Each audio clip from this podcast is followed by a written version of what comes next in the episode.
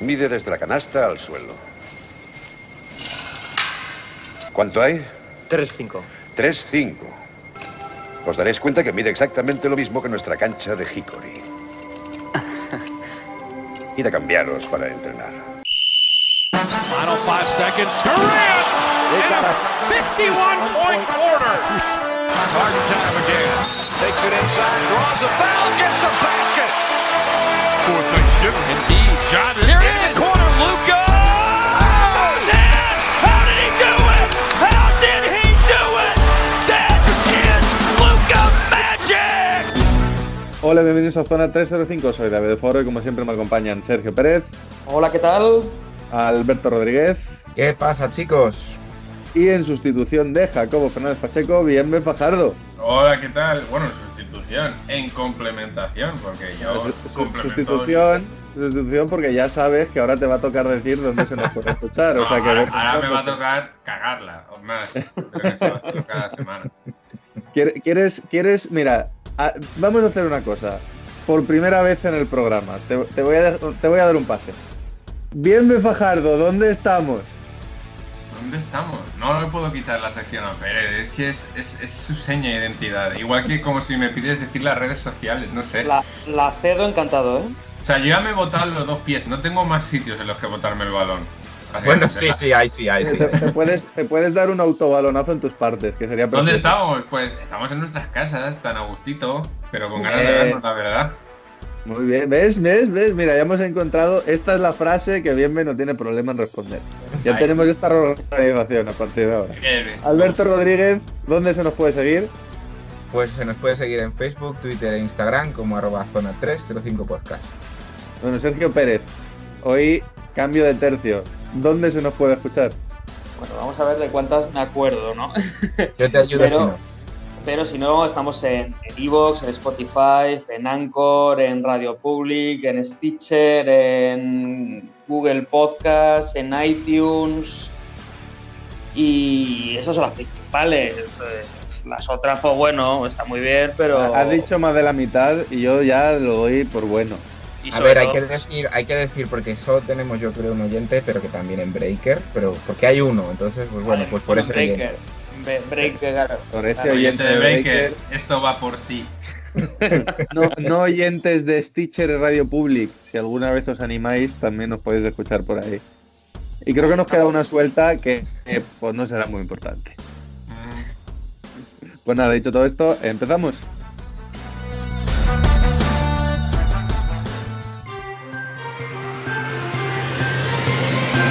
Empezamos con las noticias de la semana. La primera de todas, eh, Sergio Llull traspasado a los Knicks.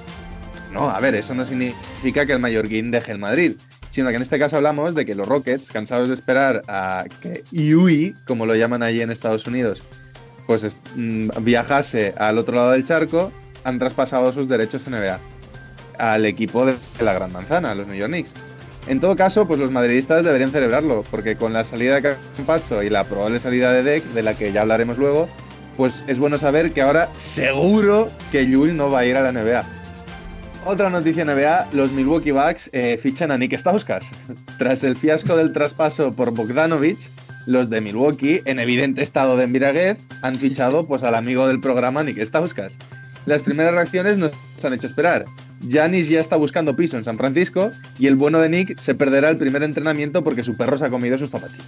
Y en último lugar, eh, Virtus Bologna ficha a Marco Bellinelli. Las Venere, como las llaman al, al equipo de Bolonia, tras años de travesía en el desierto, se están convirtiendo otra vez en una gran potencia del básquet italiano. A Milos Teodosic se le sumará a la compañía del escolta campeón de la NBA con los Spurs, en el que probablemente sea la mejor pareja de backcourt con físico de liga municipal de la historia del baloncesto europeo.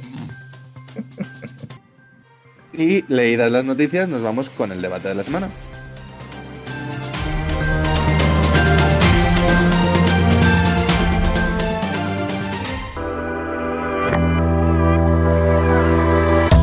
Debate de la semana que como ya anticipábamos en la primera noticia, pues nos vamos a centrar un poco en esas bajas del Real Madrid, ¿no? Ya hemos hablado de la más que conocida baja de Facundo Campazzo, Ahora, un poco inesperadamente, se le suma la salida también de Gabriel Deck, que también quiere ir a jugar a la NBA.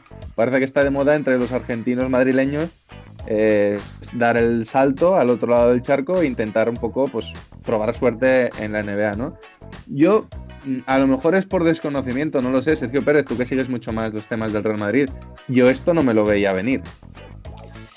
Mm, Para el que está más puesto, sí que podía ser algo más previsible. Para el aficionado, digamos, casual, probablemente somos casi todos, pues, pues menos, ¿no? Pero mm, sí que ha ido el propio deck poniendo piedritas en el camino para hacer, nunca mejor dicho, su propio camino hacia la NBA, ¿no? Tiene un contrato de tres años, más dos opcionales mm, que son, digamos, no son, hablando como NBA, no son player options, son team options, ¿no? Son, depende del Madrid. Em, y, y está ya en esa última temporada en un principio. No ha querido renovar, pese a que Real Madrid le ha ofrecido una renovación a más mm, largo plazo y sobre todo con una subida de sueldo, ya que Deck es de los que menos cobra en el Real Madrid. E incluso subiré la cláusula que tiene de, de 2 millones. Todo esto lo ha desechado. Además, se supo hace relativamente poco que ya podía nacionalizarse español, de tal forma que no ocuparía plaza de extracomunitario. También lo rechazó. Entonces, son pequeños detalles que no se saben el día a día, sino que es una noticia muy suelta, que siempre está en, en marca o en as, debajo de la sorprendente declaración de no sé quién sobre Ronaldo, ¿no? Que nadie lee. En- entonces ha sido menos previsible de lo que debería ser, pero aún así mm, no nos esperábamos que tomase esa decisión sin un previo aviso, ¿no? Como sí que ha hecho Campaso.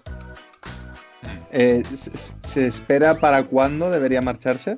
En un principio, en una semana se dice que, que se sabría. Lo que pasa es que el Madrid ha, ha mostrado hasta cierto punto su descontento, obviamente, porque te quedas de repente en una semana sin dos jugadores muy importantes.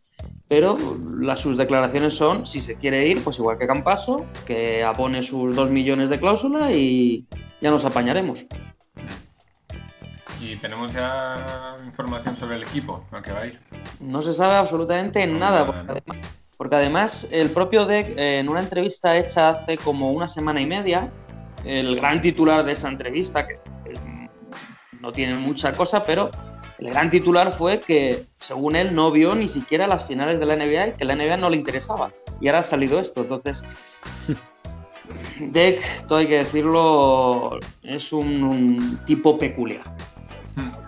Eh, Esto al final viene de, viene de más atrás. Eh, viene, yo creo que casi desde el Mundial del año pasado, que ya se especulaba y había rumores de, que la NBA había puesto el ojo en Gabriel Deck.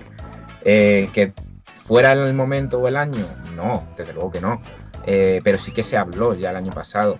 Quizá esto, pues lo que contáis, ¿no? Ha, ha pas- ha pasado un poco más desapercibido, quizá por, por la sombra de lo que ha sido el, el caso Campazzo y más porque coincide en el mismo equipo, misma nacionalidad, se le ha dado más bombo. Pero al final, Deck es un jugador que tiene perfil NBA. Y quizá ahora mismo el gran problema que está sufriendo, particularmente el Real Madrid, es un tema de calendario. O sea, al final, eh, ¿qué ha ocurrido?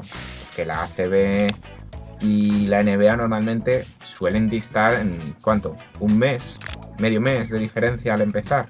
Ahora lo que ha ocurrido es que este año la NBA empieza más tarde y a temporada ya empezada, pues jugadores mm, de equipos europeos, si tienen una oferta NBA, pues sí, tendrán que pagar su cláusula o tal, pero rara es la ocasión, hay casos, propio Yul, eh, que se rechazan ofertas de la NBA. Eh, en cuanto al equipo, que por supuesto desconocemos, yo me voy a aventurar a decir que Dallas puede ser una opción, porque era el equipo que más interés mostró a lo mejor eh, el pasado mundial. Digo a nivel de que haya sonado el año pasado. Ahora mismo, por supuesto, es que no hay ni un solo dato. Luego ya tendría que pensar un poco más si es además en un equipo muy adecuado para él, que sí que creo que es así, pero a ver si hay otro equipo que se ajuste a lo que puede aportar el perfil de Gabriel Deck. Además, eh, Dallas, curiosamente, eh, no ha ejercido la renovación sobre dos jugadores. Uno sería Justin Jackson y otro, si no me equivoco, es Delonte Wright, base y alero. Entonces, bueno, pues mira, yo creo que espacio para darle un contrato no muy jugoso tienen. Y Deck tampoco que se espere un contratazo ahora mismo en la NBA. por, por el nivel que tiene, yo creo. Bueno, yo, yo antes que meterme en, en perspectivas de Gabriel Deck en la NBA, creo que sería interesante hablar un poco de perspectivas del Real Madrid, ¿no? Eh, ya hemos hablado de que han perdido el que probablemente ha sido su mejor jugador en los últimos tiempos, que es el Facu.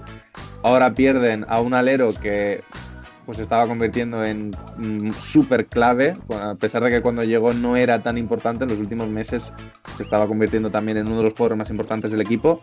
Mm, recambio para el jugador, ¿se espera que fiche en algo? Eh, Pérez, nos comentabas.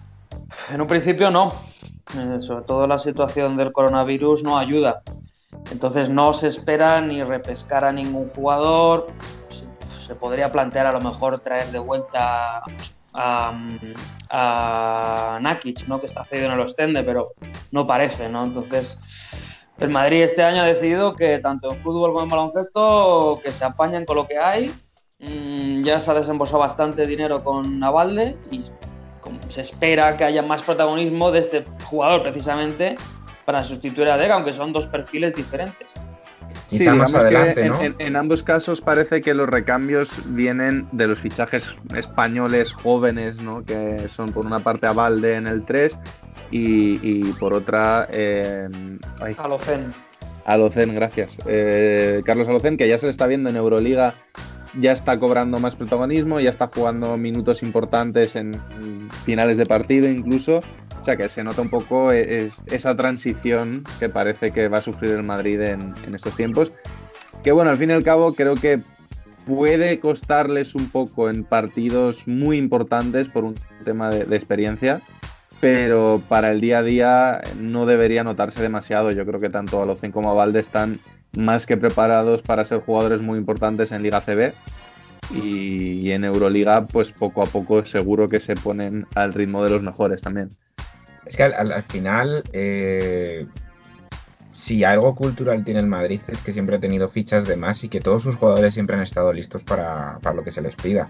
Eso al final, el mérito es de, del cuerpo técnico de Pablo Lasso y de él mismo, por supuesto. Entonces, quizá ahora, que a lo mejor va a tener una plantilla un poco más corta por el momento, porque, bueno, quizá esa cesión de Nakic en función de esa lesión, eso tal, pues quizá el Madrid tiene que llegar a planteársela en algún momento simplemente por, por tener número de jugadores, porque creo que a lo mejor es más interesante traer a Nakic que subir algún junior. No sé este año realmente cómo están los junior o las generaciones que estén jugando en Liga EVA en- del Madrid, no sé realmente ahora mismo cómo están, pero, pero por una cuestión de número, pero que no, yo creo que no es preocupante en ese sentido. Sí que falta, como bien dices, eh, experiencia. Al final, eh, Alocen, a Valde y incluyo a la Provítola, eh, no tienen a lo mejor esa, ese bagaje ese de, de tanta Euroliga o de tanta, tanta importancia en finales de partidos ajustados o de toma de decisiones. Pero yo creo que aún así el Madrid, pues oye, ya está acostumbrado la plantilla, ya está acostumbrada la plantilla a tener un entrenador que te exige eh, a lo mejor un día un minuto y al día siguiente juegas 30. Por lo cual, si mentalmente tiene a todo el equipo preparado, no creo que se vaya a notar tanto, como tú bien has dicho en el día a día. Y quizá esa experiencia es lo que tienen que centrarse en conseguir este año. Yo luego también porque de- deberían tener un poco de paciencia, ¿no? O sea, una vez se vaya Deck, ok, seguir con el equipo tal y como lo tienen, defendiendo un poco la idea de Alberto, de centrarse un poco más en las figuras que ya hay dentro del equipo. Y bueno, no tiene nada de malo echar un vistazo a la agencia libre internacional, tanto en Europa como en Estados Unidos. Va a haber mucho valero de la NBA que se quede sin equipo este año, eh, porque es un año también un poco raro. Empieza ahora la pretemporada en unas semanas. Y va a haber mucha gente sin equipo en general. Y ya yo So- creo so- que. ¿Solo yo escucho a Bienve intentando venderle a Michael Beasley al Real Madrid o es cosa mía? Yo, yo no sé de quién hablas. Sé que hay un jugador del que tiene un nombre así parecido y tal, que en este programa pues no- apenas se ha hablado de él. Entonces, em, creo que sí, creo que el Madrid ahora mismo debería, pues mira, eh, si se va, se va, genial, que pague su cláusula, seguiremos adelante, lo vamos a hacer sin el Facu, pues también podemos hacerlo sin deck. Entonces ya encontrarán un perfil que necesiten en el fondo para complementar eh, lo que se le va, incluso de los dos, ¿no? Porque pueden encontrar un, alero un poco D&D, ¿no? Defensivo, que también sepa anotar de vez en cuando y lo pueden encontrar perfectamente en el mercado internacional. Ya os digo, el mercado de la agencia libre de la NBA va a dejar a muchos jugadores sin equipo. Y ya se está viendo que el- la Liga Europea no es algo tan malo lo que ir. O sea, yo creo que es peor irse a la Liga China por, por dinero que a la Europea, básicamente. Sí, en ese sentido creo que la clave está en lo que comentaba antes Pérez. El Madrid este año no está dispuesto a gastar y los, las sobras, entre comillas, de la NBA suelen ser muy caras. Los jugadores que han estado con perfil NBA que al final no encuentran equipo, aún así son jugadores que pretenden contratos muy altos en Europa y si el Madrid no está dispuesto a, a gastar, pues sí que me imagino que lo que vamos a ver es mucho más avalde en pista, importancia suya de Jeffrey Taylor para compensar un poquito esa baja y, ya está. En cuanto a Gaby Deck, no sé qué futuro le veis vosotros en la NBA. Yo personalmente es un perfil que me- no me termina de, cuajar por un tema de sí que es cierto que físicamente es un tío fuerte, pero le falta un poco de velocidad. No termina de tener un físico como para poder jugar de cuatro abierto, pero de tres allí en defensa creo que se lo van a comer. No sé. Tengo mis dudas del impacto que pueda tener Gaby Deck en la NBA. No sé vosotros cómo lo veis. Mm, Yo, yo antes de meternos ahí por, por rematar lo último, que quería mencionar una última cosa. Estaba mirando la plantilla del Madrid en su propia página, en la que ya no aparece Campazo y probablemente en los próximos días desaparecerá eh, Gaby Deck. Realmente siguen teniendo 13 jugadores en plantilla, o sea, que decir, me parece una plantilla lo suficientemente larga para lo que estábamos comentando. Y ahora ya volviendo un poco a la... Una, a una la- pregunta, Alberto, ya, si, si lo tienes ahí delante. Sí, eh, a- eh, entiendo que en esa plantilla de 13 ni salen Tristan Buksevich ni Juan Núñez, no. No, como oficiales no. que están entrenando habitualmente con el equipo. Claro, están en dinámica, pero no aparecen dentro de lo que es la plantilla oficial. Que es Ah, lo que hablamos en otro programa, que al final el Madrid siempre tiene jugadores jóvenes eh, en dinámica con el equipo principal. Eso digo que la, la plantilla ahora realmente son 15. Que, Sí, eh, Exactamente. que conste en ello. Obviamente no vamos a ver a Juan Núñez jugando la final de la, de la Euroliga, eso está claro. Pero mm, sí que como Buksevich podemos verle en partidos de, de Liga Andesa. Ujú. Re- respecto a lo de Gaby Deck, eh, yo lo venía pensando y creo que a lo mejor su primer impacto puede ser eh, un Carlos Delfino en su época de Milwaukee Bucks, quizá. Pero Delfino no deja de ser un más escolta puro, tirador, dentro de que no era un gran defensor. No, no, sé, no, no lo veía tan lento como puedo ver yo a Gaby Deck defensivamente. El problema de Deck es que su juego no, no va acorde con lo que se está jugando en la NBA actualmente. Es decir, Deck no tiene tiro, alguno puede meter a pies parados, pero no tiene tiro, y en Europa básicamente está aprovechando su fortaleza para jugar al poste bajo. Cosa que en la NBA está básicamente prohibido. Es decir, cuando un jugador intenta postear, eh, se le rescinde el contrato eh, de por vida. O, o ya no prohibido, sino que es una ventaja física que Deck en la NBA no tiene, aunque se encuentre aparte- con un entrenador que le permita jugar a eso. Eso es, entonces es, es un poco aposicional y eso sabemos que nunca es bueno para ningún jugador en la NBA. Entonces yo tampoco le veo con un impacto inmediato, o sea, ni inmediato ni casi a largo plazo. Luego nos puede sorprender y dar con el equipo ideal, con el entrenador ideal, pero ahora mismo todo lo contrario que, que Campaso, ¿no? que sí que vemos que sabemos que va a ser llegar casi va a ser el santo, pero Deck mm, me tiene muy descuadrado. Quizás en los Knicks o en los Kings, ¿no? ¿Quién sabe? Es que yo, yo, o sea, fu- fuera, fuera de coñas, porque obviamente a los Knicks no tiene nada que hacer allí, las cosas como son por su futuro, ¿eh? que si él quiere fichar, pues que fiche. Eh, y en los Kings sería, pues, yo sé, hacerle, hacerle la- el último lío. No, yo creo que ahora mismo hay tres equipos eh, que la NBA podría recal- recalar bien. Eh, Dallas, que ya lo he mencionado. Por supuesto, San Antonio, que siempre pues, eh, recoge jugadores más internacionales con los brazos abiertos. Y quizá ahora, pues, la colonia esa europea que se ha montado en, en Atlanta, ¿no? No podría- sería a lo mejor un destino un poco apetecible para él. Mm, A nivel de minutaje, pues quizá tendría que ganarse los minutos con, con con Cam Reddish, por ejemplo, y, y con estos exteriores que ahora en principio van a pasar a un segundo plano, después de los después de los fichajes que ha hecho Atlanta, pero aún así tampoco, o sea, por, por cultura ahora que hay mucho europeo, ¿no? Pero, pero quizá los dos sitios que mejor yo creo que le pueden ir son Dallas y San Antonio. Yo Atlanta no lo veo para nada por el simple hecho de que Atlanta prácticamente ha montado un equipo solo de aleros y a la pivots. Casi puede jugar solo con eso. Entonces, complicado que se abra hueco Gavidec. Se lo puede abrir a codazos, a lo mejor dejando inconscientes a tres o cuatro. Pero, pero si no, lo veo complicado.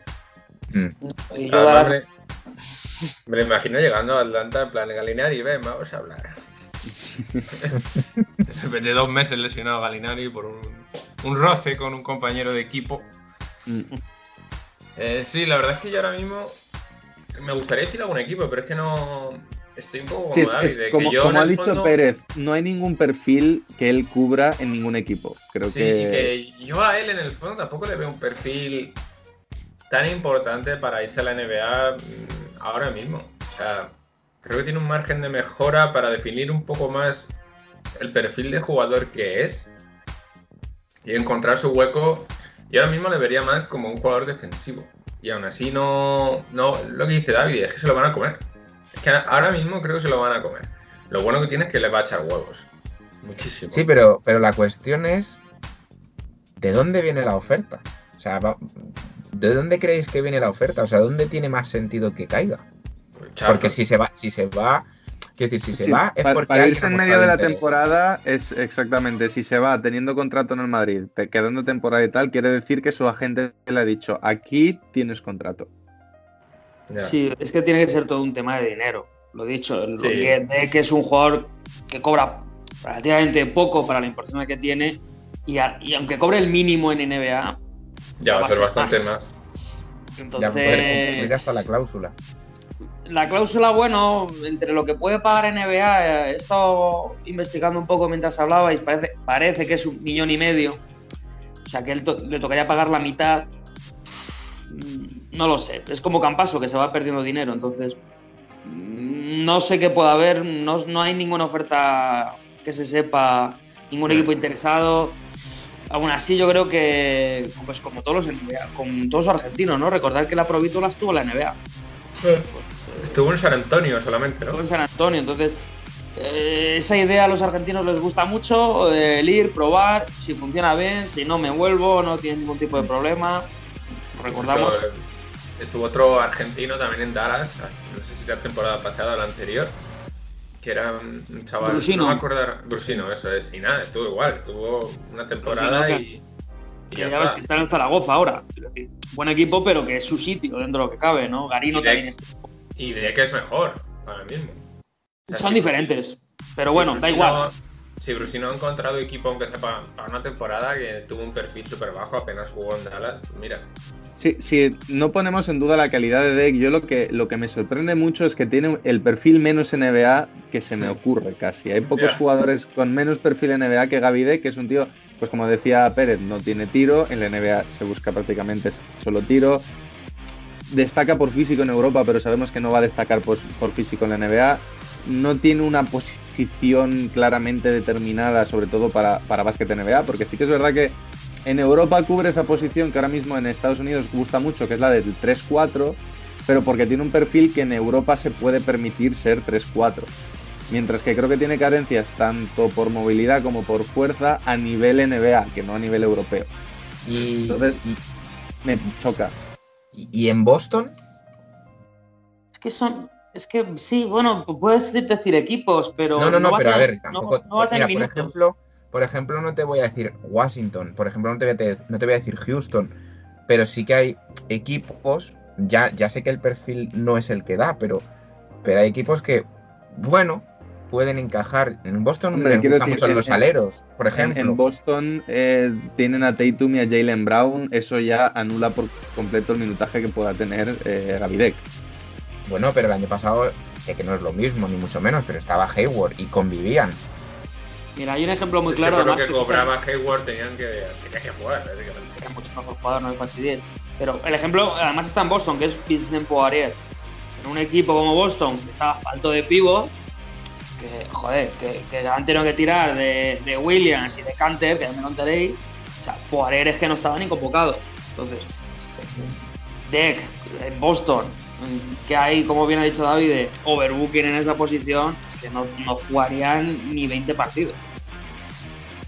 Pero bueno, yo creo que no tiene tampoco mucho sentido que digamos nombres al Tuntún, porque ya No. veremos cuando vaya qué equipo ha apostado por él y en ese momento podremos hablar con un poquito más de conocimiento de si vemos sentido o no, pero desde luego, a priori, a ciegas, no se me ocurre ningún equipo en el que Deck pueda tener un perfil importante. Espero equivocarme, toda la suerte para él y que lo veamos destacar, pero de primeras me resulta mucho más chocante que Campazzo, que a pesar de que ya sabemos que los bases tan bajitos en la NBA siempre les cuesta y tal, por pura calidad, si JJ Barea ha tenido una carrera importante en la NBA, creo que el Facu tiene todo, además en un equipo como Denver al que le gusta jugar bonito, que juega disfrutón y tal, para ser un jugador que por lo menos lo veamos en los highlights a menudo, ¿no? Ya no sé si jugará 15, 20 o 30 minutos, yo creo que jugará esos 15 minutillos a lo mejor, por lo menos al principio 10-15 minutos, luego lo puede rascar algo más, pero seguro que vamos a ver todas las semanitas algún pase, algún tiro, algún detallito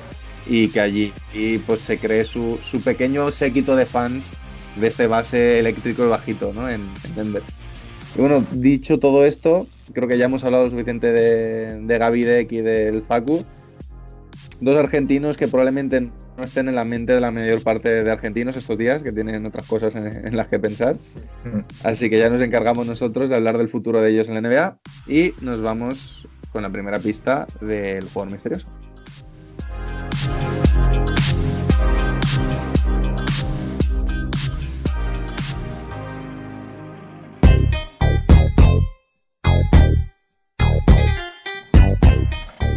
Misterioso que hoy viene de la mano de Bienvenido Fajardo. Eso es. Pues curiosamente, este jugador eh, tiene el dorsal número 10. ¿vale? sigue vivito y coleando. Y destaca por ser el primer jugador con su nombre para un modelo de zapatillas. Me he quedado anonadado con el detalle de vivito y coleando de Bienve. Así que corramos un estúpido velo y nos vamos con la máquina del tiempo de Sergio Pérez. Síguenos en redes. Estamos en Twitter e Instagram como arroba zona 305 podcast. Zona 305. Únete al equipo.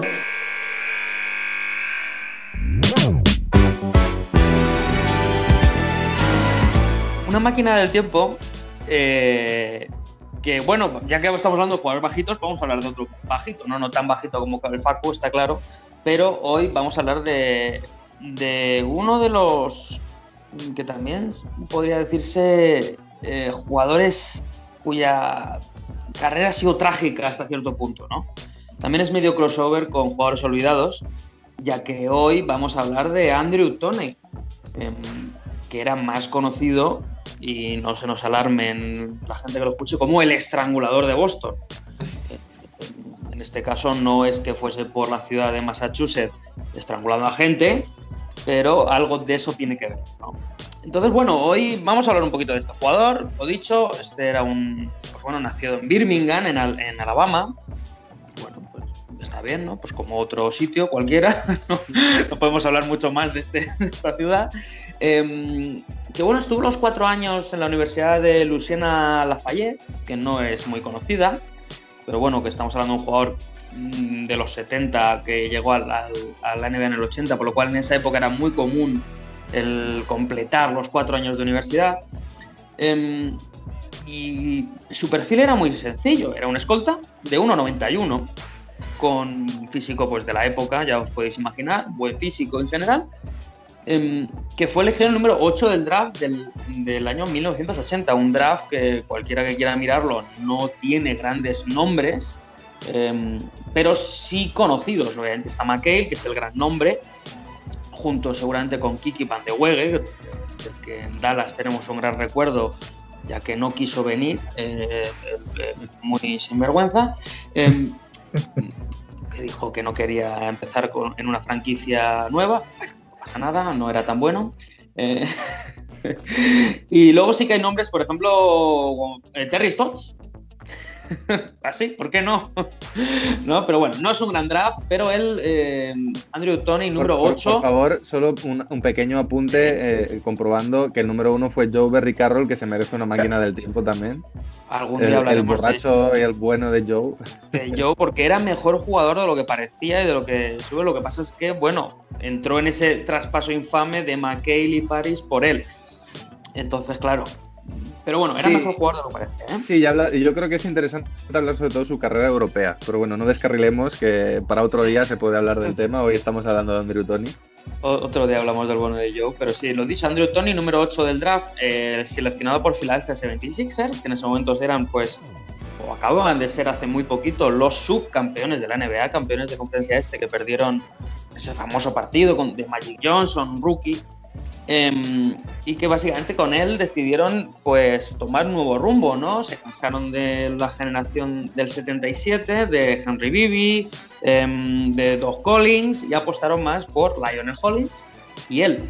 Em, este jugador, ya lo he dicho, empezó en el año 80 y empezó obviamente como suplente, como se empezaba en aquella época, pero rápidamente en unos playoffs eh, en ese año se hizo con la titularidad porque hemos estado hablando hace un momento de Lionel Hollins, todo aquel que vea a Lionel Hollins y su mano verá que tiene los dedos mirando pues, uno para Cuenca y el otro para Budapest.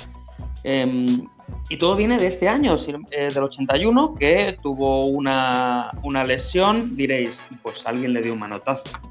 Eh, pues no, resulta que pues decidió pegarle un puñetazo a un jugador y se le quedó la mano pues de, que, de aquella manera.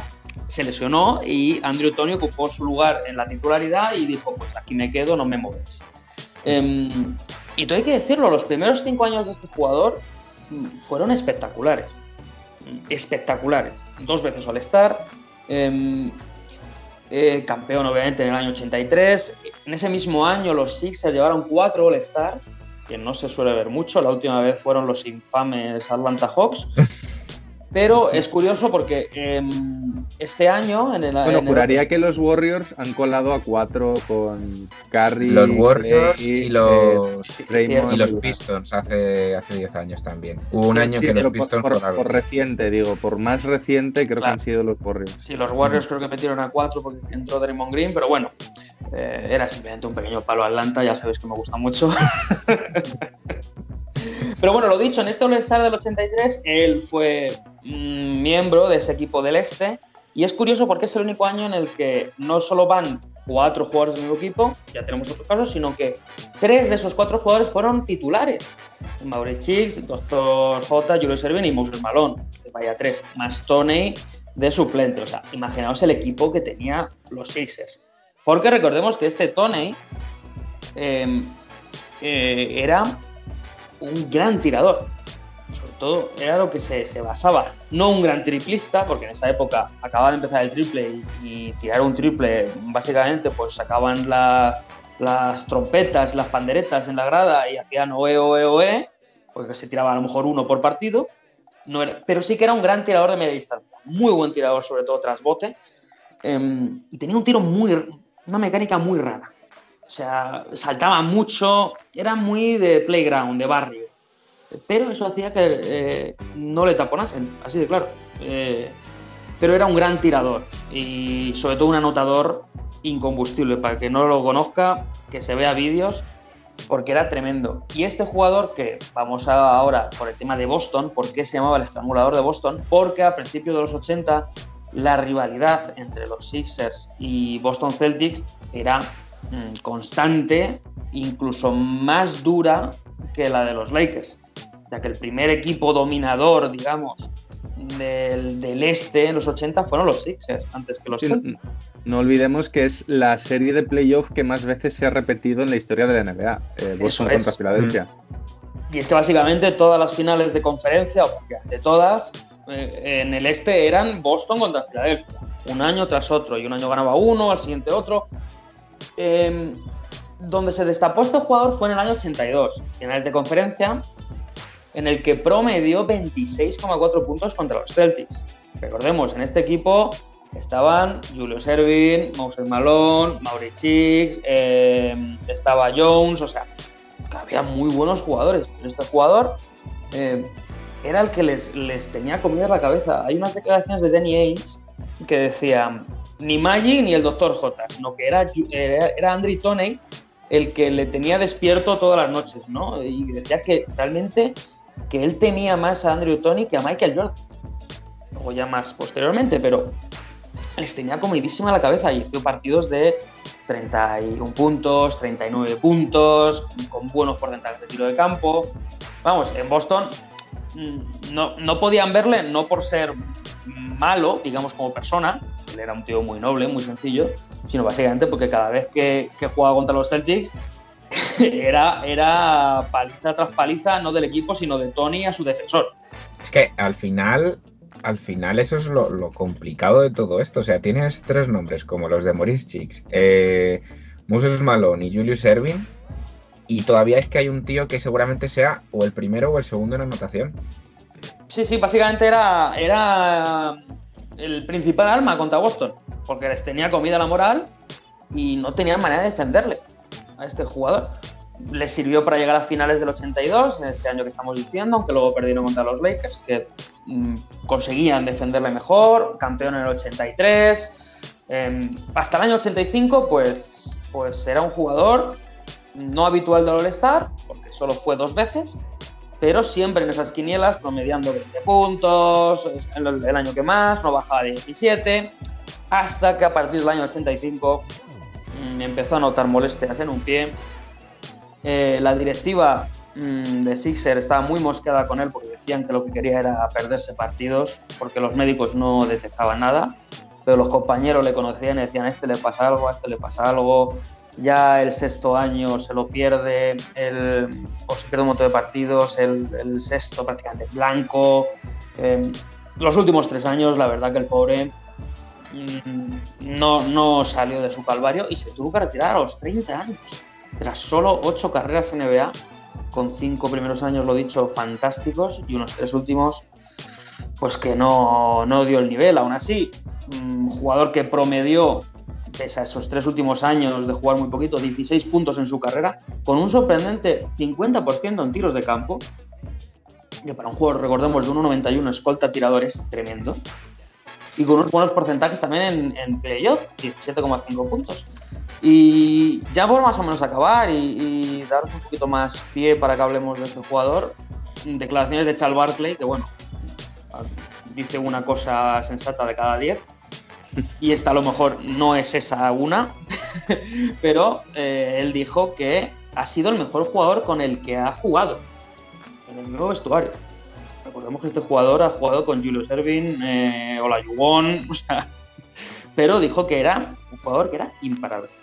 Pero bueno, no sé si habéis podido ver un poquito de Andrew Toney, si le tenéis en mente y, y que recuerdo tenéis de este gran jugador si queréis empiezo yo, que realmente un, jugador de 1.91 para la época mmm, no es el típico jugador que te esperas que sea tu, arma principal, porque ahora, por ejemplo, ya estamos más, más eh, acostumbrados a, ver jugadores de 1,80, de, de 1,85, pero ya no solo es eso, es que 1,90 es el perfil de un base, no de un escolta.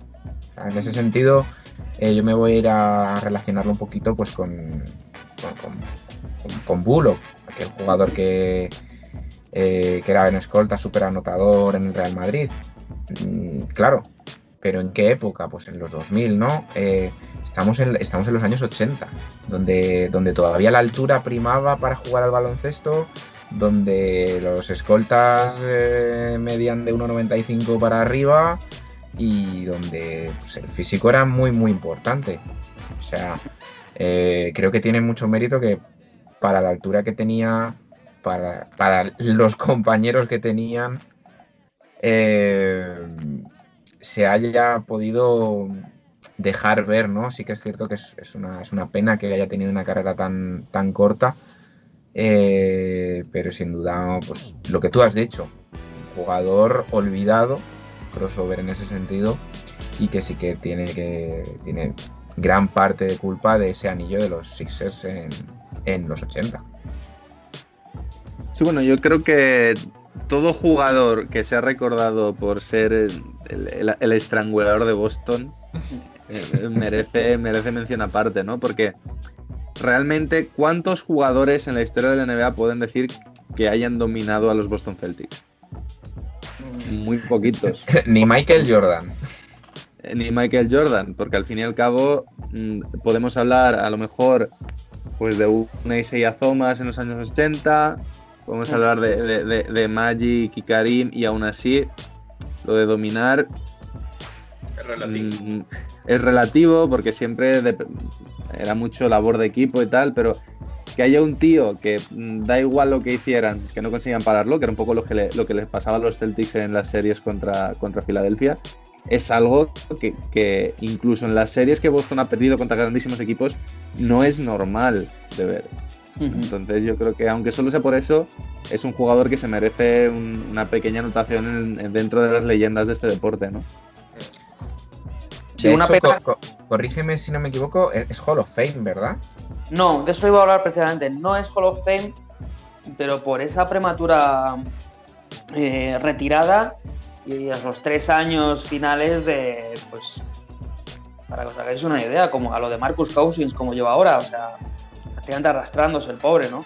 Entonces no es All-Star, o sea, perdón, no es Hall of Fame, pero por eso, o sea, si hubiese seguido una carrera normal, vamos, sí, lo habría sido sin ninguna duda, pero no, no lo es. Pues, eh, ¿alguno quiere comentar algo más sobre Andrew Tony o queréis que demos paso a la siguiente sección?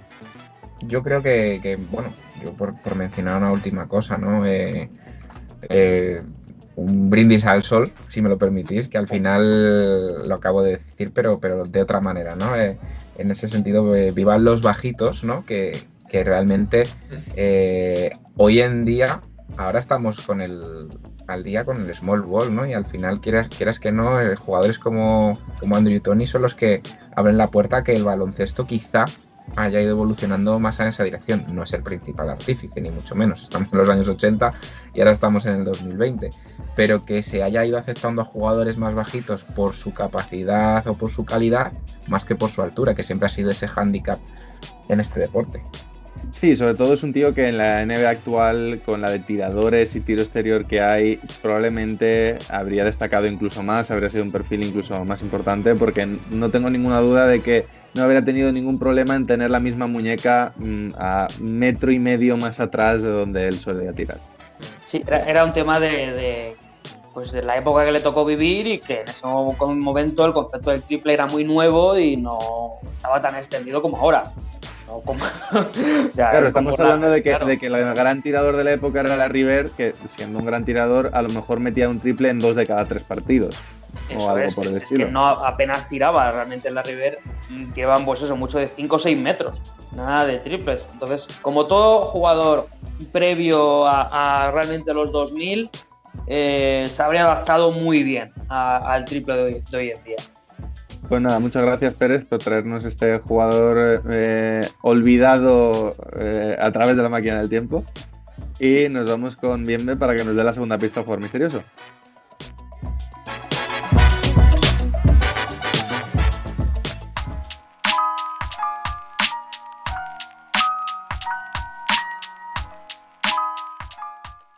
A ver, Bienve. Entonces, de momento, está vivo, Está vivo. tiene el número 10. Ha sido el 10 y destaca por ser el primer jugador eh, con su nombre para un modelo de zapatillas. Otra cosa es que el robo al logo le dio su primer anillo.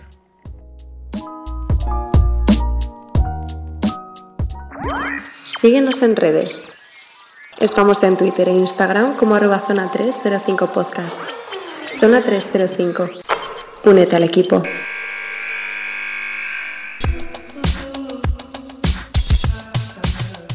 Y ahora nos vamos con Alberto Rodríguez. Alberto.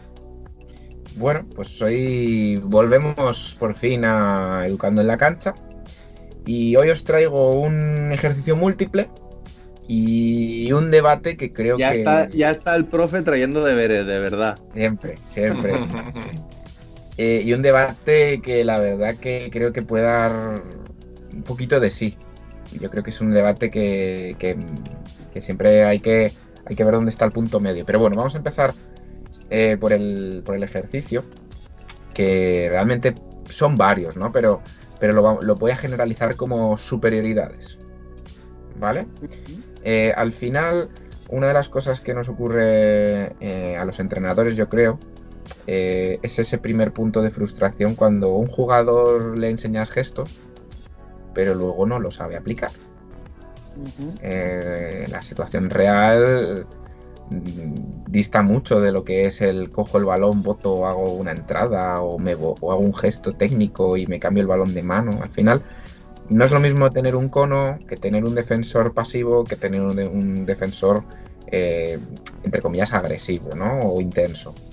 Entonces, eh, de ahí nace yo creo que el tema de ejercicios de superioridades.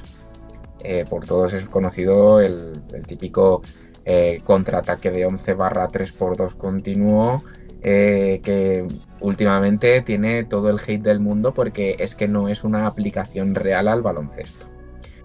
Cosa con la que personalmente estoy de acuerdo. Pero claro, por algún lado hay que empezar. Entonces, sea lo que- prim- Eres un hater, pero un hater, digamos, que, que, mm, que sucumbe al, al mainstream, ¿no? ¿Cómo, cómo decirte? Eh, creo, creo que tiene su parte pedagógica, ¿vale? Creo que tiene su parte pedagógica. Creo que hay jugadores que, eh, si no hubiera esta clase de ejercicios, sean o más o menos útiles, eh, se estancarían. Porque a lo mejor son estos ejercicios donde a ellos se les permite aplicar con la seguridad de que al menos ellos no en todo momento van a tener un defensor individual para ellos y eso les va a permitir tener un poco más de confianza. Entonces, eh, yo lo voy a diferenciar con tres números que yo creo que a todos nos han, y disculpadme el término, jodido muchos entrenamientos. Eh, creo que el número 7, el número 11 y el número 13 son números muy feos y número 11 es mi favorito, pero para entrenar son números feísimos. Son números feísimos. El número 7, el número 11 y el número 13. Y al final son estos ejercicios los que te salvan parte del entrenamiento, aparte de eh, tener eh, cosas, eh, que eso ya va en, en el entrenador y cosas que comentaré ahora, que yo creo que se pueden incluir en este ejercicio para que no sea tan poco real como, últimamente se viene diciendo en la corriente de entrenadores, o al menos con la gente que yo me voy encontrando que no está muy a gusto o, está sacando de sus entrenamientos ahora estos ejercicios, ¿no? Entonces, bueno, eh, que tienes un día siete jugadores y estás cabreado porque no te han venido a entrenar el resto, pues ya no es que sea un 3x2 continuo, es que es un 3x2 y no hay descanso. O sea, tres atacan, dos defienden y si acaso cuando no te están atacando es cuando tienes para defender. Eh, 3x2 continuo de toda la vida de Dios con pasadores de salida el de 11. ¿Vale? Y luego mm, también tenemos opciones distintas. Podemos ir mezclando para hacer un 4x4, eh, o sea, perdón, un 4x3 continuo, ¿vale? Que también es hábil para, para 11 jugadores, ¿vale? Entonces, eh, igual, que tengo 11 jugadores cuando yo esperaba tener 15 porque tenía mi entrenamiento preparado de 5x5x5 y así puedo meter objetivos. Nada. 4x4, o sea, 4x3 continuo, igual, no se descansa, se descansa solo cuando no te atacan. Dime. Joder, Bienve, no sé si te acuerdas, porque eh, para el que no lo sepa todavía, Bienve y yo jugamos juntos eh, durante unos cuantos años. Eh, nosotros cuando entrenábamos, que además solíamos ser bastantes, hacíamos mucho el contraataque de 7, aún siendo 25 en el entrenamiento. Entonces, no sé si te acuerdas, nosotros nunca hacíamos el contraataque de 11 y siempre hacíamos el de 7. Y había veces que te encontrabas a 4 esperando fuera, descansando, eh, mientras los otros 7, pues sacábamos el hígado por la boca. Básicamente. Entonces es- era, era muy curioso ver, ver eso de 4 descansando, mm, mientras que los otros 7 hacíamos el ejercicio en vez de hacer contraataque de 11. Pero hay que decirlo, tú lo has dicho, es que el contraataque de 7 cansa mucho. Y al principio puede parecer muy divertido porque el que tira o pierde la bola sale a atacar otra vez y dices, ¡ay, qué bien! Entonces voy a tirar todas las veces que puedas. Cuando ya llevas tres ataques seguidos, em, sueltas la bola con una alegría eh, y te conviertes en el, en el Magic Johnson de tu equipo. Porque empiezas a repartir juego que da gusto. De hecho, de hecho, súmale a eso este año las mascarillas. Bueno, bueno, entonces Ya. es que al, al segundo ya estás diciendo, venga, tranquilos que yo lanzo el contraataque, doy el pase largo y animo a Juanito o a Juanita a que finalice él con un tiro fantástico y le aplaudo. Claro, y ahí está un poco la controversia con esto. Realmente es una superioridad. Se supone que es un ejercicio para practicar eh, posesiones cortas. Realmente lo que, lo que trata, entre comillas, de simular es un contraataque, que ahí es donde viene un poco la, la crítica, ¿no? Eh, es que los defensores bajan corriendo, los defensores no te esperan. Efectivamente. Efectivamente. Para eso hay otras modalidades que quizá en otro momento de Educando en la Cancha traeremos, ¿vale? Porque hay maneras de aplicar de que sí que la defensa baje y, y que ajustemos, digamos, estos contraataques de 11 o de 7 eh, a, a- a un modo más real. Pero sí que creo eh, que, como acabas de mencionar, que es por donde iba a ir, tiene un componente psicológico muy importante. Y al final es que pierdas un pase, metas canasta, des la última acción, mm, te toca continuar. Y al final eh, volvemos siempre a lo mismo. El baloncesto es una de cal y una de arena la mayoría de las veces. Si yo he errado en ataque, no puedo venirme abajo y decir, madre mía, vaya, vaya la que he liado, porque te toca defender. es que te toca defender. Y como no defiendas, tu equipo se ve perjudicado. Igual que si hago una buena acción, pues hay que reforzarse positivamente, no todo tiene que ser negativo. Entonces, meter una canasta es intentar entrar en racha. Y me voy a meter en el partido. Y voy a. Y voy a ser Andrew Tony. eh, mientras, mientras machaco a, a mis particulares Celtics. Eh, o sea, creo que, creo que es un ejerci- unos ejercicios que sí que es verdad que mm, pierden en lo que es la parte real, si no están bien adecuados, y sí que suman en la parte psicológica y en la parte del aprendizaje. Si nos vamos a categorías quizá un poquito más bajas, tipo infantil o tipo cadete, porque en todo momento ahora estamos hablando sobre todo en junior y senior, o sub-22, pero, pero si nos vamos a categoría un poquito más de formación, sí que creo que es ese momento para lo que he mencionado al principio. Eh, poner en práctica gestos sin miedo a, a tener un jugador constante, porque al final, pues bueno, lo que se, lo que se trata es de que la defensa trabaje generalmente en tándem, eh, que tengan que ajustarse y, y bueno, esos son matices que al final al jugador más inseguro le puede dar pie a me arriesgo. Si igual el defensor ya viene cansado o no llega o, o sabéis a lo que me refiero, ¿no? No es no es el 3x3 y, y, ostras, tengo un tío encima, tal. Generas esa confianza en el jugador o la jugadora que progresivamente cuando llegas a un ejercicio quizá más com- al menos se atreve. Luego le podrá salir mejor o, peor el gesto en cuestión que estés trabajando, pero creo que son ejercicios que pueden reforzar mucho la confianza de los jugadores. No sé en ese sentido qué opináis. Mira, el contraataque de 11 eh, creo que es el ejercicio que más gusta al jugador en general. Cuando haces un contraataque de 11 o cuando dices chicos contraataque de 11, ves que el jugador en general sonríe, jugador jugadora. O sea, es un ejercicio que gusta, porque es muy parecido a, a partido, sabes como bien has dicho tú que vas a tener libertad para poder tirar, que siempre el ataque va a estar en superioridad, por lo cual hay más opciones de éxito pero generalmente eh, los niveles de acierto que deberían ser muy altos son muy malos. No, mm, nivel de exceso de confianza, de mala selección de tiros, de querer muchas veces rizar el rizo. Eh, entonces te encuentras que a lo mejor de 50 posesiones, eh, mm, porque esto me ha pasado a mí este año de ir contándolas, de, de, de en 50 meter 15 canastas. Y dices, joder, en 15 situaciones, en 50 situaciones de 3 atacando y 2 defendiendo, solo hemos conseguido meter 15 canastas. Que es un porcentaje bajísimo. Entonces, está esa diatriba, ¿no? Al jugador le gusta. Entonces, yo creo. Pero, pero no terminamos de. eh, seguramente exigir lo que debemos al, al equipo a nivel de acierto. O sea, estaremos de acuerdo en que, en que es un ejercicio cómodo. es cómodo para todos, para todos en general. Ahora, ahí es donde hay que meter mm, variantes, normas y sobre todo muchísima más exigencia. Eh, dejarnos Sí, de tiritos. sobre todo, Sí, sí. So- so- sobre todo por retomar un poco tu, tu guante Pérez, porque luego nos encontramos en situaciones de partido en la que a lo mejor tenemos un contraataque con un hombre de ventaja, 3x2, 4x3, lo que sea, y cuando lo fallamos como entrenador desde la banda, muchas veces se nos comen los demonios y decimos, ¿cómo podéis fallar eso si estamos en ventaja?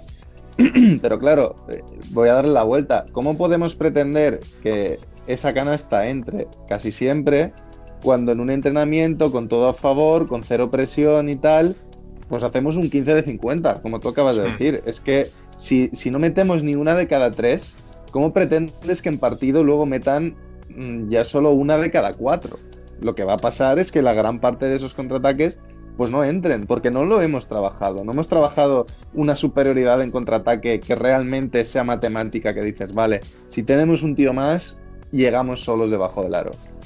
Y, ahí es donde sale un poco la crítica de este ejercicio, en que realmente cuando tú llegas a partido los defensores están bajando, no te están esperando, no están plantados, no están estratégicamente colocados.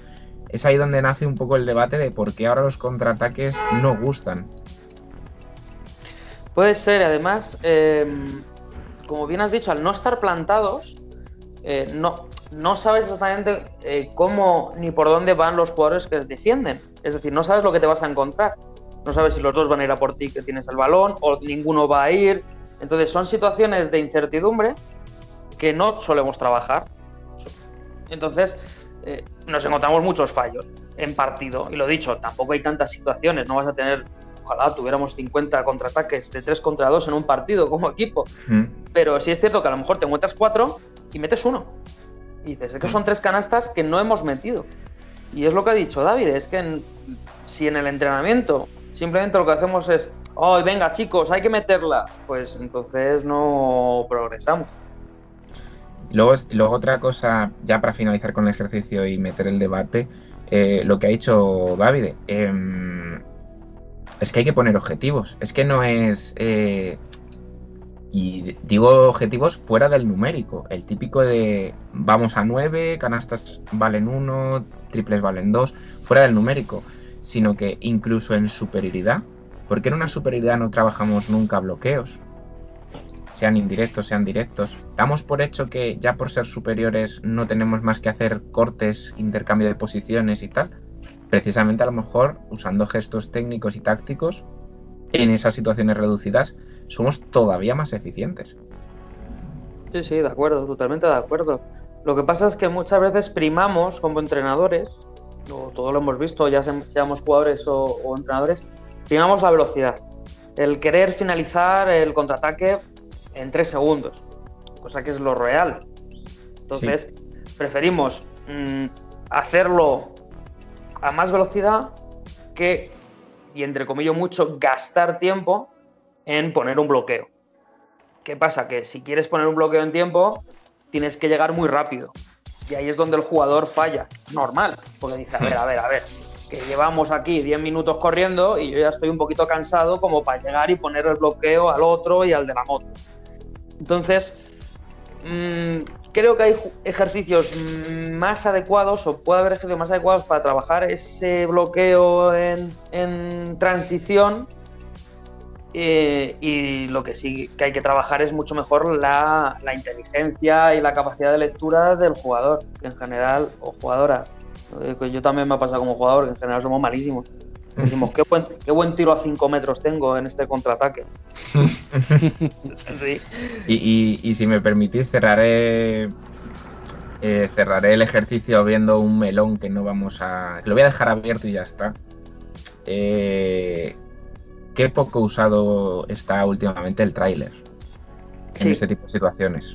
¿Vale? Y con eso lo dejamos ahí para, para que en otra ocasión, quizá ejercicios en los que se pueda hablar de, esta, de este perfil, ¿no? Del tráiler.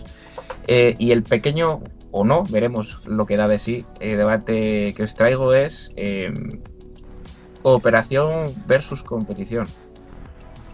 Os pongo un poco en situación, ¿de acuerdo? Eh, ¿Qué es más importante? Ya, sé que la respuesta típica es no, es que en un equipo hay que cooperar, pero al mismo, hay que al mismo tiempo hay que competir, tal. Pero realmente, ¿qué componente eh, estimáis más dentro de vuestros equipos? Vamos a empezar por eso. Y luego ya os voy llevando por el sendero del debate. ¿Qué, pre- qué- qué es más importante para vosotros dentro de vuestro propio equipo? Ojo, no contra otros equipos. ¿Que haya más cooperación o competitividad para que progresen gracias a esa competitividad? Bueno, yo, es que claro, es, es- es un debate que deberíamos estar aquí tres horas. Em, son para mí dos conceptos prácticamente indivisibles. Es decir, em, ¿qué estamos trabajando? Si es un ejercicio de uno contra uno o tu equipo principalmente juega para crear situaciones de uno contra uno, tienes que primar la competitividad. En un uno contra uno no hay, entenderme, no hay mm, cooperación. Es un tío contra otro, o una tía contra otra. Punto. Ahora, mm, si tu equipo pretende ser los San Antonio Spurs de 2014, que a todos nos gustaría, eh, entonces sí que hay que eh, potenciar esa eh, cooperación, eh, todos a una, ¿no? Vamos juntos y mover y mover la bola y cortar y cortar. Depende realmente de lo que necesite y de eh, tu equipo y de lo que para lo que esté capacitado. Es así, cuanto más pequeña sea la, la categoría, más jóvenes sean los jugadores o jugadores, más tienes que meter el tema cooperativo, cuanto más mayor sean, más competitivos. Por eso echamos mucho en falta, y termino ya con este fantástico discurso que estoy haciendo, eh, por eso fa- falla tanto el tema de competitividad ahora eh, y que tenemos que nosotros como entrenador en nuestros equipos eh, imponerla por la falta de juego mm, urbano en la calle que hay. Que ahí es donde realmente se gana esa competitividad. Ya no hay jugadores que sean pillos, que sean que tengan esa mala leche, entre comillas, de, de- de querer eh, La falta de sangre, rival. ¿verdad? Claro, que, que se gana en la calle, es así. El que, el que gana se queda, en la calle es así. Y eso, como cada vez hay menos, porque mola más jugar con Golden State Warriors en el 2K, eh, aunque a lo mejor estoy tirando, estoy siendo muy... No abras ese melón. sentido. No abras ese Pero- melón que tengo, que tengo por ahí guardadas cosas de ese melón. Vale, vale. A, a lo que voy, que depende de lo que necesite tu equipo en general y los jugadores o jugadoras que tengas. Esa es mi respuesta. Muy extensa, pero bueno. Yo, si me lo permitís, yo es que creo que no, no hay por qué primar una cosa a la otra, no son dos cosas opuestas. Si me dices, eh, eh, creo que a pesar de que tiene mucho que ver con lo que ha dicho Pérez, hay que primar la competitividad a nivel individual y la cooperación a nivel colectivo. Es decir, mm, a lo mejor la competitividad puede ir opuesta a la amistad, al vamos a ser todos súper amiguitos y tal. Pero es que la cooperatividad no requiere de amistad. Esto no quiere decir que quiero que mis jugadores se lleven a matar, ni muchísimo menos. Pero lo que sí que quiero es que eh, haya esta competitividad individual de que todos quieran ganar y entiendan que la mejor manera de hacerlo es a nivel colectivo, cooperando. No quiero un tío que tire 50 veces a canasta, sino que sepan encontrarse y conectar, pero sabiendo que si lo hacen es porque es lo que mejor les va a venir para ganar. Entonces yo creo que en ningún momento tenemos que presentar esas dos cosas como polos opuestos, porque entonces sí que tenemos un problema. Si nuestros jugadores entienden que o, o soy el más cabrón y el que más quiere ganar y el que más se pica, o, o- o- y, y no la paso o no ganamos, ahí tenemos un grandísimo problema. Mientras que lo que queremos es que remen todos a una porque todos quieran ganar. Pero ahí es donde está, yo creo, el, el gran problema y la fina línea entre, entre esto. O sea, por supuesto, yo creo, lo he dicho desde el principio, ¿no? O sea, son indivisibles y son las dos caras de la misma moneda y tienen que estar, pero estaréis de acuerdo conmigo que todos, como entrenadores, tenemos un, un perfil más competitivo para nuestros equipos o más cooperativo. Luego otra cosa es que, por supuesto, que esta creo que es la opinión de bastantes entrenadores, es que tú te tienes que afinar a adaptar a tu equipo y a tu plantilla y a, y a lo que te puedan dar y lo que tú les puedas ofrecer y de ahí ya saldrá la mezcla más adecuada, ¿no? Con trabajo y con tiempo. Pero, o sea, a lo que voy es que, que al final mm, todos tenemos el gusto de, yo prefiero tener, no es mi caso, ¿vale? Pero habrá entrenadores que te digan, yo prefiero tener jugadores muy completos individualmente. Y ya a partir de ahí yo trabajo. Yo creo que Pero es es que eso, más- eso no tiene nada que ver con la competitividad, me refiero. Mira, por ejemplo, voy a poner un caso muy exagerado a nivel NBA. Draymond Green, creo que ninguno de aquí está dispuesto a decir que no es un tío ultra competitivo. Y al mismo tiempo es uno de los jugadores más cooperativos de toda la NBA. Porque es un tío que si tiene que tirar cero veces a canasta, tira cero veces a canasta. Ahora bien, nadie va a ir más a la guerra que ese tío. No Claro, pretendo pero- que, que mis jugadores quieran acabar con 3 puntos, 19 rebotes y 25 asistencias. Todos los jugadores. Pero, Pero vamos ahí ya a- vamos a bajar Entra de- nuestra labor de, vale, pues vamos a saber cuál es el rol de cada uno, que cada uno sepa qué es lo que mejor puede hacer para que el equipo funcione y que esa competitividad no sea quiero ser el que más puntos meta, porque para mí eso no es ser competitivo, eso es ser egoísta. Una persona competitiva es quiero ganar a toda costa. Y ganar a toda costa es que si hoy meto 30 y mañana meto 3, pues no pasa nada. Claro, pero ahí, ahí es donde yo creo que tenemos que bajarnos un poco de la, de la, de la luna, ¿no? Y bajar a la realidad. O sea, al final, ¿qué equipos... Claro, o sea, es que a- equipos- bajando la realidad, tú puedes tener un jugador. O sea, no estoy pidiendo que sea Draymond Green, pero tú puedes tener un jugador de ese perfil. Yo he tenido en mis equipos supuesto, jugadores súper competitivos y, y los hemos tenido tú y yo en el mismo equipo.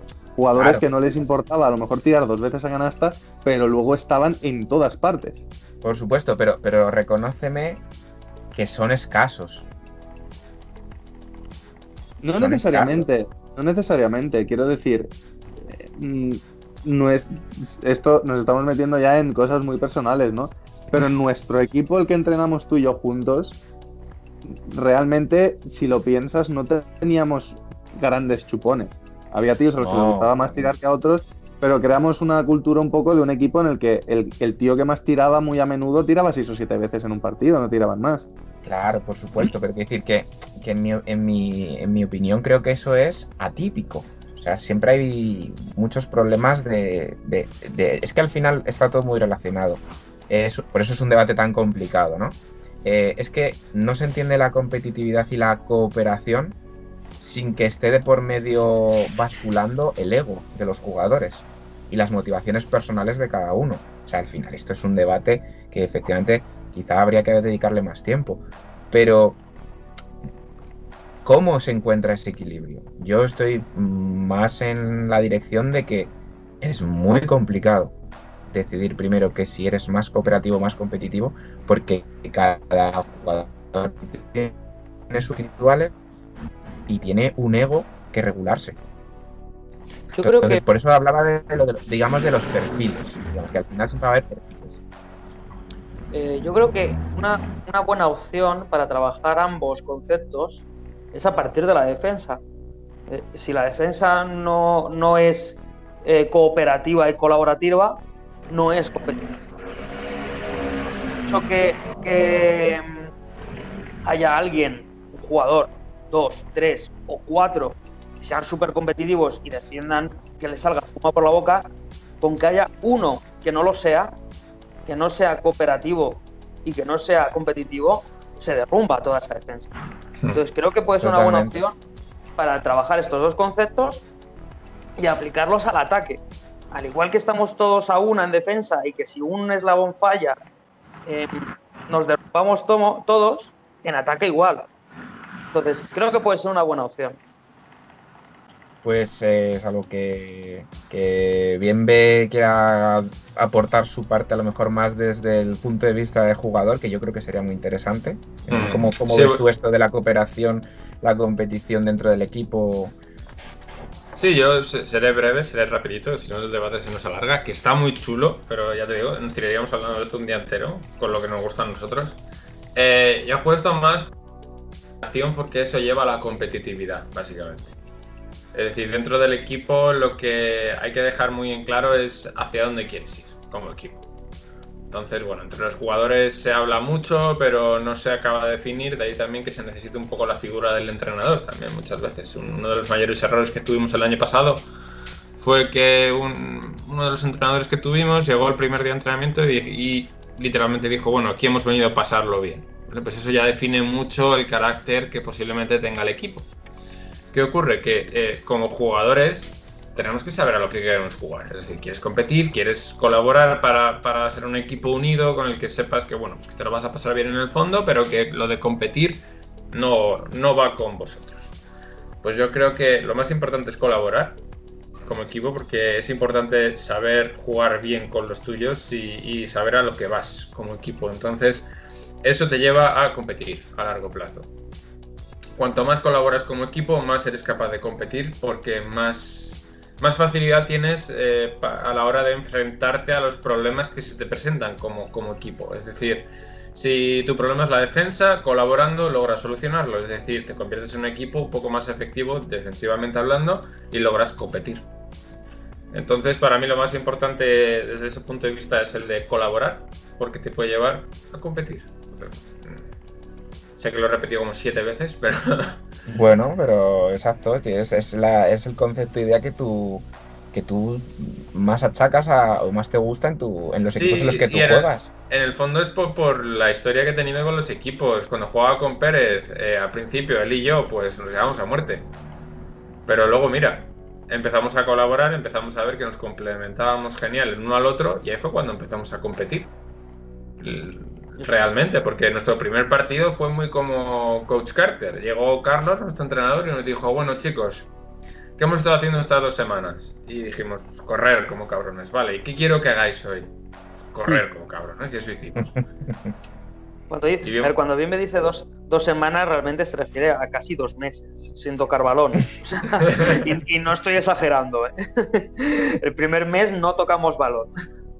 Nos puso en forma y, y el ver que los entrenamientos servían para algo, el ver que Pérez y yo, que éramos más o menos el, el- el pilar ofensivo de ese equipo, empezábamos a funcionar muy bien, cuanto más nos entendíamos en pista, nos hizo crear una mentalidad colectiva de equipo, de ganas de competir y de que éramos un equipo con muchas cualidades, de que todos complementábamos muy bien las carencias de los demás y nos hizo llegar pues casi a ganar la liga municipal ese año. El primer año jugando juntos, que éramos, éramos una panda y cada uno iba a lo que iba y aún así conseguimos llegar lejos. En cambio, el año pasado no, con el equipo senior. Entonces, para mí es muy importante la colaboración, el, buen rollo dentro del equipo, el hablarlo todo, lo bueno, lo malo, que al fin y al cabo es lo más importante. Pues si, os parece, como ya se nos está quedando largo, mm, me dejo yo anotado para algún futuro Educando en la Cancha una parte 2 de, de esta competitividad y cooperación, que a lo mejor las podemos mm, llevar por separado, porque tengo algunas cositas por ahí apuntadas que quiero tratar a nivel competitividad o a nivel cooperación simplemente, eh, y lo dejamos para otro programa. Vale.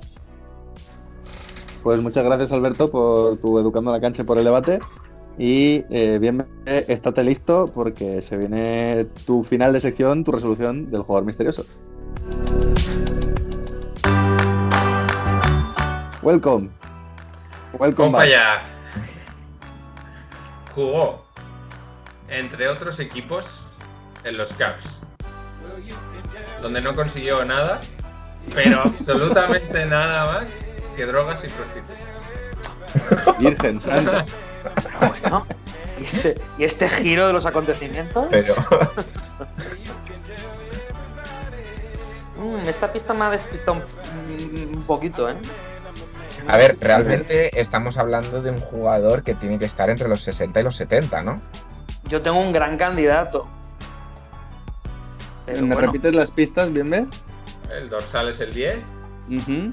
Sigue vivo, destaca por ser el primer jugador con su nombre para un modelo de zapatillas.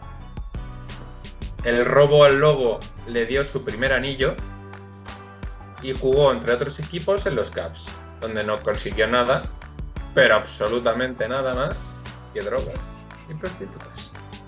es que Que tiene que ser alguien de Lakers, yo creo. no. ¿No? Es que no me es que Perdón, los de Lakers no. Perdón, ¿cómo va a ser de Lakers? Sí, sí, sí, A ver, yo voy, voy a lanzar una. Lo que pasa es que, claro, no me cuadra por lo del en los Cavs, al ¿a que no?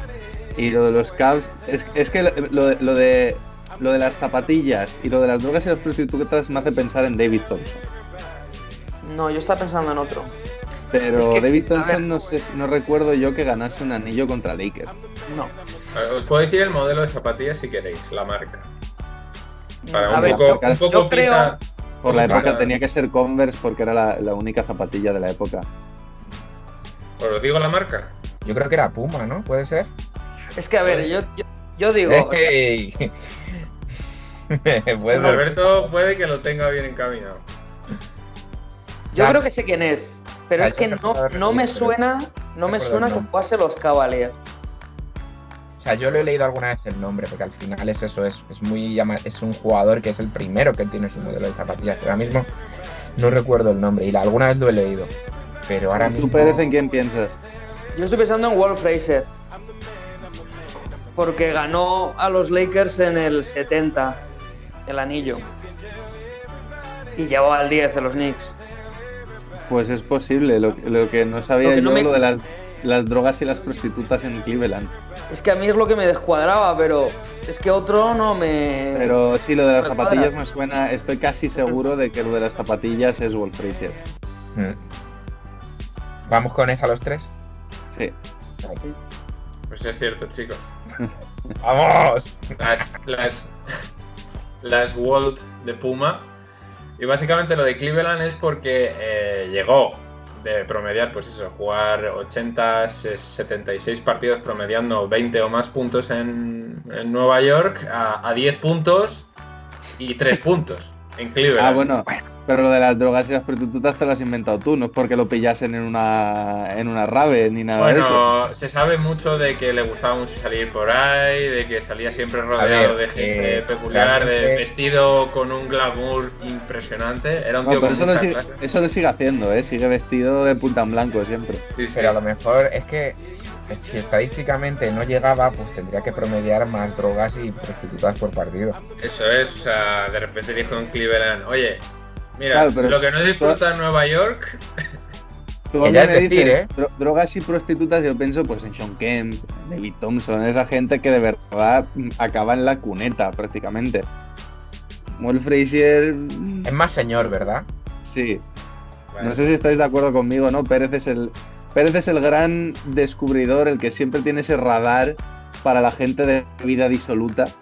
Entonces, creo, creo que el, el- el ju- el- el juicio definitivo nos lo tiene que dar Sergio. A ver, yo creo. perdona, Yo yo, creo que, que- también la semana que viene debería hablar de esto Jacobo, que es un gran ídolo de Walt Fraser, si no me equivoco. Tendría que venir a defenderlo y decir, no, es un Hombre, auténtico me degenerado. imagino que es gran admirador. Me sorprendería mucho que Jacobo fuese el gran ídolo de Frazier. A ver, ya que me habéis preguntado, yo creo que ese vestuario de los Knicks, con Willis Reed, eh, ¿quién más? El Monroe y tal, alguna juerga tuvo. Cuando digo alguna, digo, o sea, la celebración seguramente del título del 70 y del 72, creo que es, o 73, tuvieron que ser muy... Son los Bucks, creo, ¿no? Creo que los Bucks son del 71, pero vamos. Set- creo que es 70 y 72, pero vamos. Sabemos de 70 qué anillos 70. hablamos porque no hay muchos. Por eso, los dos de los Knicks. O sea, esas celebraciones tuvieron que ser mm, dignas de J.R. Smith. Ahora, yo creo que ya en la época de Cleveland mm, estaba más pendiente de, de otras cosas que de fiestas y, de, y tal. Otra cosa es que no es el baloncesto, pero bueno, por lo que has dicho, de números. Pero no sé, Walt Fraser, creo, bueno, tiene que tener ya, ¿cuántos? ¿70 años o por ahí? Ujú. Por ahí. Yo le veo, le veo muy bien, o sea que tuvo sus momentos álgidos, pero no le veo yo a los Oukem o, u otros jugadores. Claro, a eso voy. constante. Veo más sano a Wolf Fraser a sus 70 que Sean Kemp a sus 50. Sí, sí, vamos. O que Denny Rodman. Bueno, pues en todo caso, muchísimas gracias, Bienve. Muy bien tirada la de esta semana. Y ahora sí, nos vamos para finalizar con el top y el flop.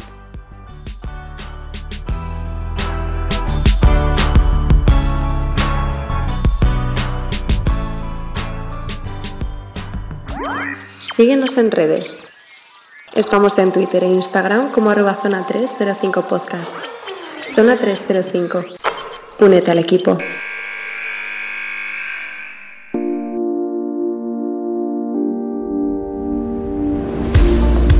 Lo mejor y lo peor de la semana, que ya veo a Alberto Rodríguez levantando la mano, muy convencido de que ya sabe que ha sido lo mejor y lo peor de la semana. Así que por favor, Alberto.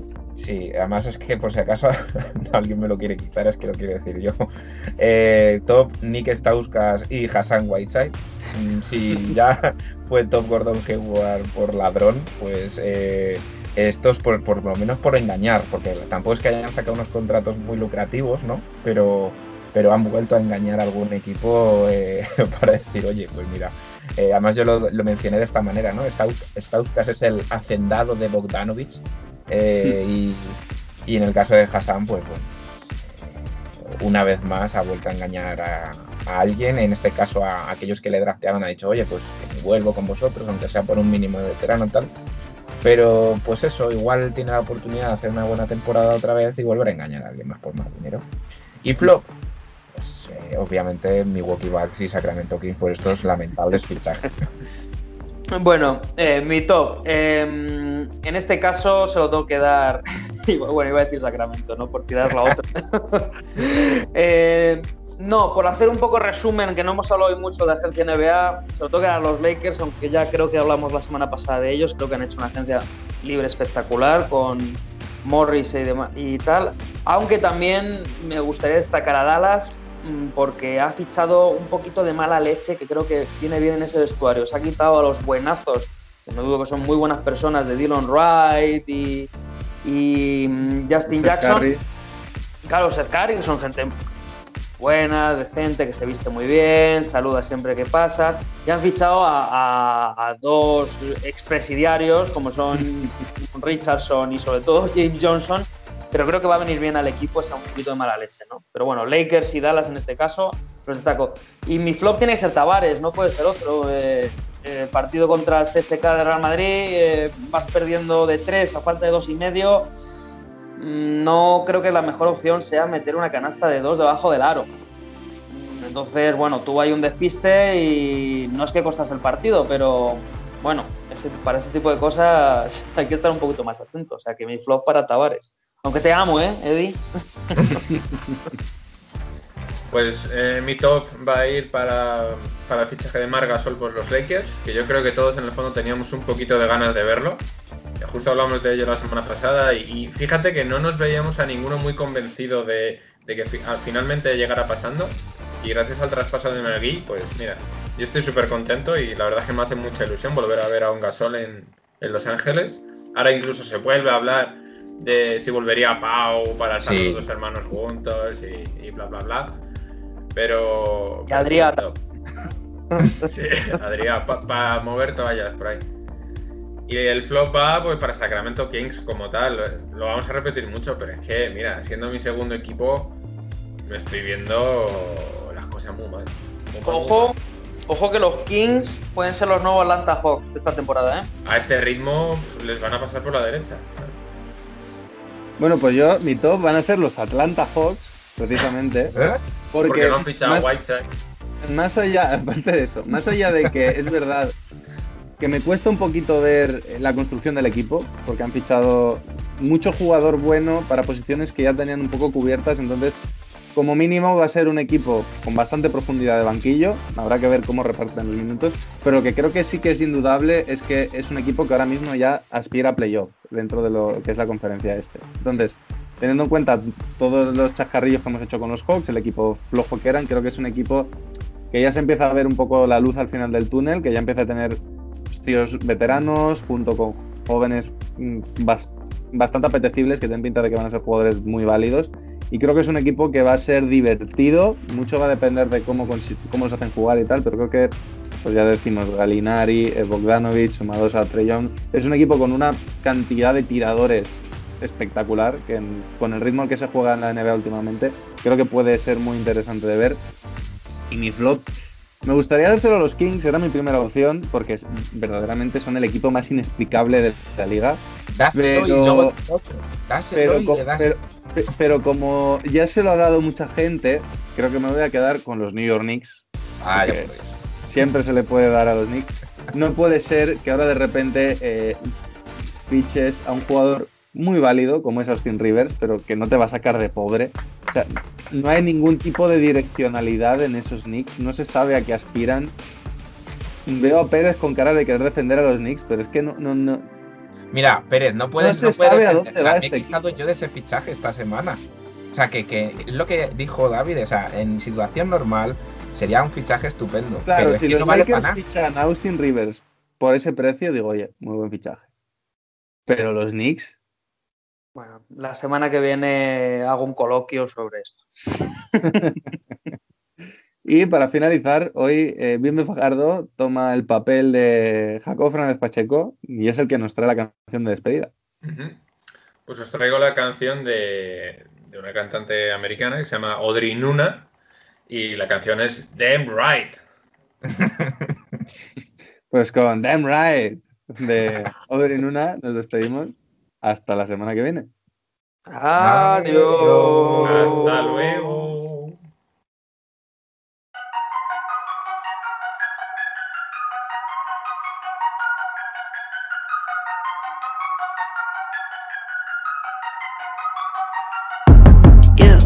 Two, flicker. You wanna put my speakers. Three, two, three. Better blow your mama's teeth out. At you like I'm bigger than I spit like I'm Nina. Wish you very conscious, set fire to my sneakers. One, two, flicker. Might need some anesthesia. See me in the bleacher, but I cut up like a Anita. True, like paprika. Then I wanna spit like a Rita. You see me, you feel me, you got me. Eureka, what you want? Everybody know name, what you want? Say, oh, it's talking bad, just a fun. Everybody talking shit and they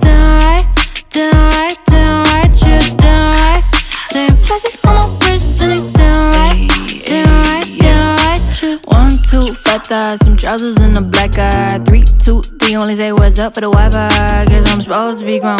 This how I feel, bone to bone. And I did post, but I'm alone. Rich off catfish like Petco. Damn right, she stole that Bacardi. Damn right, he drive fake Ferrari. God damn it, ain't even a party without you flexing that Murakami. Always late to the mass. Showtime never ask. Power rate in the flash. When it's on me, it's kind of bit back. Everybody know what name, what you want. Say, always tell you shit and it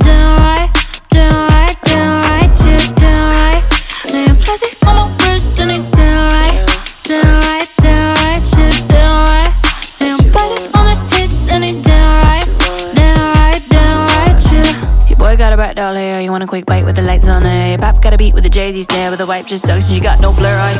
Clap that religion, moonlight snakes when I make my decision. Bye, bye, bye, better watch your precision. Wanna be me, but you got no ambition. Bonita, ay, bonita, get up, molita. Ay, badeo, ooh, bonita, ay, bonita, get up, molita. Ay, badeo, ooh, bonita, ay, bonita, get up, molita. Ay, badeo, ooh, bonita, ay, bonita, get up, molita. What you want? Everybody know what name, what you